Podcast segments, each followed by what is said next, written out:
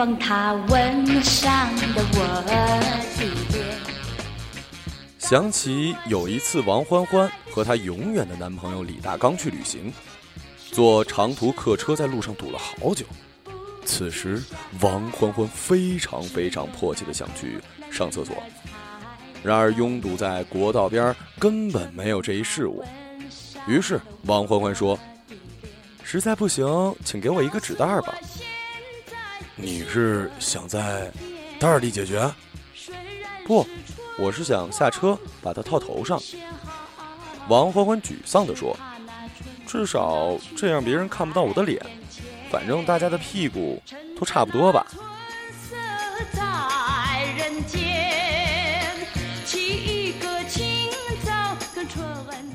库布里克在他人生最后一部电影《大开眼界》里，制造出一个鬼魅般邪恶与诱人的隐秘性派对。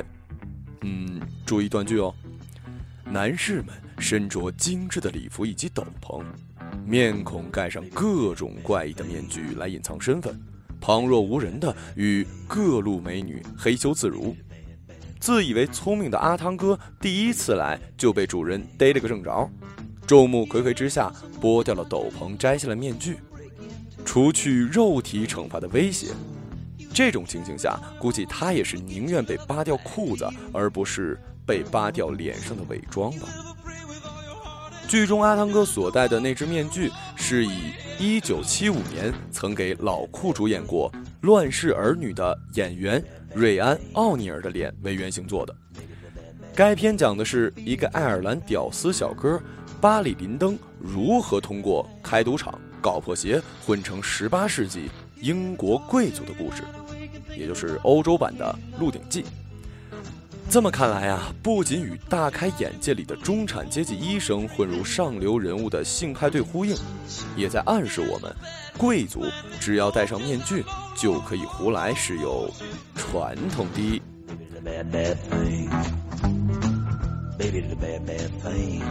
论起搞破鞋和吃喝玩乐，还得是南欧人厉害，连八十年代的。国产儿歌都知道，某某的屁股震天地，穿过铁丝网来到意大利，意大利的国王正看戏。可惜啊，真实的历史上，十九世纪前意大利就没统一过，分裂成若干个公国共和国，很长一段时间里都是威尼斯最有势力，所以威尼斯人唱歌剧《华贡多拉》。玩起嘉年华，花钱比谁都凶。有一种说法，一一六二年，当时威尼斯公国打败了旁边的乌尔瑞科，而称霸一方。为了庆祝而开始举办每年一度的嘉年华活动。中古世纪阶级意识很浓厚，平民与贵族可以同欢，靠的就是每个人戴着面具。从而能短暂消除贫富贵贱的距离。其实这一面具传统早在欧洲最早能追溯到罗马时期的农神庙。在这个祈求丰收的庆典上，贵族们对活动又好奇又想参与，又怕在平民中露脸，于是最终选择戴面具出现。平民们也心照不宣。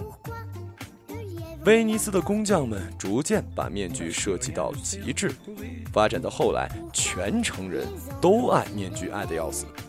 无论是工作、生活，还是男女老幼，只要外出，必定戴上。久而久之，麻烦也来了，进教会也不摘掉，显得特没礼貌。良家男女乔装打扮成专门从事搞破鞋的活动。尤其是超多的赌徒和落魄的贵族，为了避债，成天戴着面具四处乱窜，导致社会案件明显增多，而且特别难破。一九六二年五月二号，威尼斯宣布了关于禁止穿戴面具的官方文件。之后的数十年内，禁令逐步扩大，可民间还是上有政策，下有对策。直到一六零八年八月十三号，政府还在含辛茹苦地颁布法令：每一个威尼斯公民、贵族和外国人，除非特定节日，不得穿戴假面或口罩。没辙呀，到十八世纪，威尼斯法律规定了一年中的连续八个月，市民可以戴面具出行、工作和生活。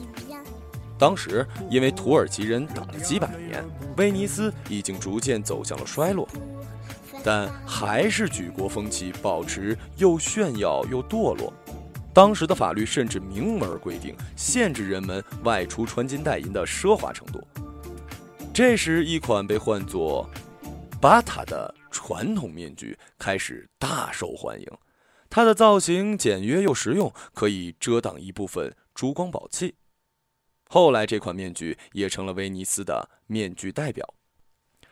十八世纪末，拿破仑一声炮响，就把威尼斯划给了奥地利。之后，戴面具、搞狂欢等传统活动被终结了。直到一九七九年，威尼斯寻思着旅游创收，先是几个建筑大学的学生开始复兴面具与狂欢节文化，这才逐渐的找了回来。不过，目前市场上便宜点的面具，貌似都是一乌倒腾过去的。说到这个改变欧洲历史的小个子法国人。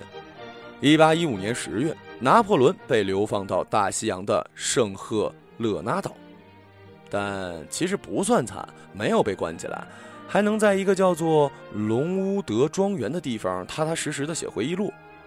比起法国历史上另一个死都不知道怎么死的著名面具男铁面人，幸运多了。书信史料记载，巴士底里的铁面人其实。戴的不是铁面具，而是由天鹅绒和鲸鱼刺制成的黑色面具。这个身份成谜的要犯，在路易十四期间一直被关押了三十四年，辗转几个监狱，还一直有要员监督。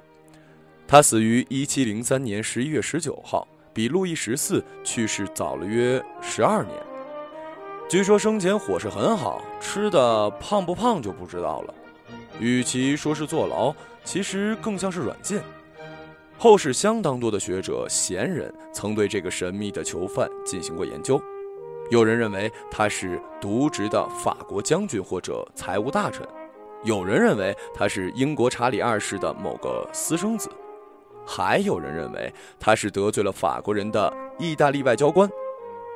但最知名也是最为群众津津乐道的说法是，都认为此人是。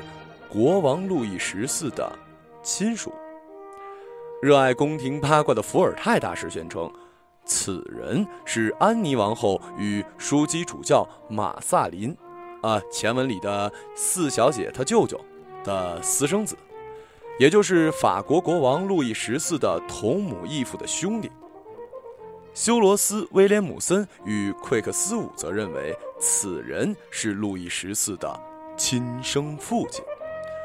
由于安妮与路易十三长期不和且没有子嗣，那么王权将脱离书记主教黎瑟留的控制。因此，在黎瑟留的安排下，安妮与一位神秘人士生下来未来的路易十四。若干年后，这个真爸爸回到法国，打算狠狠地敲太阳王一笔。结果反而被扔进了监狱，让其终身戴上了面具的原因，就是因为他和国王长得实在是太像了。之所以没有杀掉他，也是太阳王不愿意背上弑父的罪名。在法国的金庸、大仲马老师的笔下，《三个火枪手》三部曲的最后一部《布拉日龙子爵》里。大仲马部分采用了伏尔泰的说法，给路易十四编出一个长相一样的哥哥菲利普，然后让阿拉密斯密谋在沃城晚会上用菲利普替换路易，最后功败垂成。在小说里，神秘的囚犯出场时脑袋上要戴着铁面具，看上去糟糕的像一个尤坦之。说到尤坦之。在契丹被扣上的铁面具，那种制造方法拿到现实中是要出人命的。不知道那段到底是金庸还是倪匡编的。真正中国历史上的面具男，最出名的也得算是南北朝时期的北齐名将高长恭。高长恭是北齐世宗文襄皇帝高成的第四个儿子，封为兰陵王。北齐书《北史》中说他貌柔心壮，音容兼美；隋唐佳话中说他是一个白类富美人，听起来像一小白脸儿。但这位又是一好战的主，在战场上对阵时，他经常会因为容貌受到敌手的轻视。为了不让敌人笑话，他命令部下制作了一些面目狰狞的大面，每逢出战必戴在脸上，以此达到震慑敌人的目的。《旧唐书·音乐志》记载，戴面出于北齐，北齐兰陵王长公，才武而面美，常以假面以对敌。常击周师金庸城下，勇冠三军，其人壮之。为此无以效其指挥击刺之容，谓之兰陵王入阵曲。这个入阵曲深受人民喜爱，但是入唐后越改越娘娘腔。宋以后干脆变成曲牌，叫做《兰陵王慢》。最后，最后就失传了。好在日本人那会儿多热爱中国文化呀！大唐的时候学习过去，每年搞相扑比赛呀、射箭比赛呀什么的，庆祝胜利的时候一定要演。传承到现代基本没有改变太多。八十年代的中国人跑去日本又给学回来了。温和的高长恭戴上面具变战神这事儿，衍生出一部金凯瑞的老电影《变相怪杰》。那张所谓恶作剧之神洛基的面具，能将人内心最深处、最真实的欲念予以最夸张和极致的显现。洛基就是北欧神话里最重要的神士洛奇，连复仇者联盟里都有出现哦，可不是简单看起来很猥琐的恶作剧之神，他更是火神，奥丁的义弟与最后被逐出金宫的头号邪神。引发了诸神的黄昏，也是在北欧诸神中最重要的敌人——巨狼、大蛇、死神的父亲。对于欧洲人来说，现实中最大的死神就是中世纪的多次瘟疫。黑死病时期，一套看起来特科幻的医生行头诞生了。医生们头戴厚厚的黑礼帽，身穿泡过蜡的亚麻或者帆布大衣。手戴白手套，持一木棍，用来掀开黑死病患者的被单或者衣物。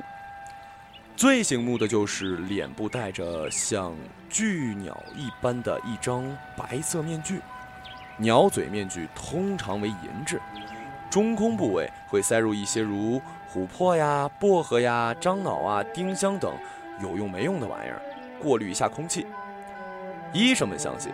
这样的装备可以保护自己免于黑死病的感染，他们因此也被称为“钩嘴大夫”或者“鸟嘴医生”。现在，意大利威尼斯嘉年华这套行头是一个代表装扮。中世纪时期，威尼斯也曾沦为瘟疫的重灾区，直到今天，贡多拉小船都还染成了黑色。有一个解释就是，以前贡多拉是彩色的。一五六二年的一场瘟疫后，一大批尸体需要运送，让他披上了丧服。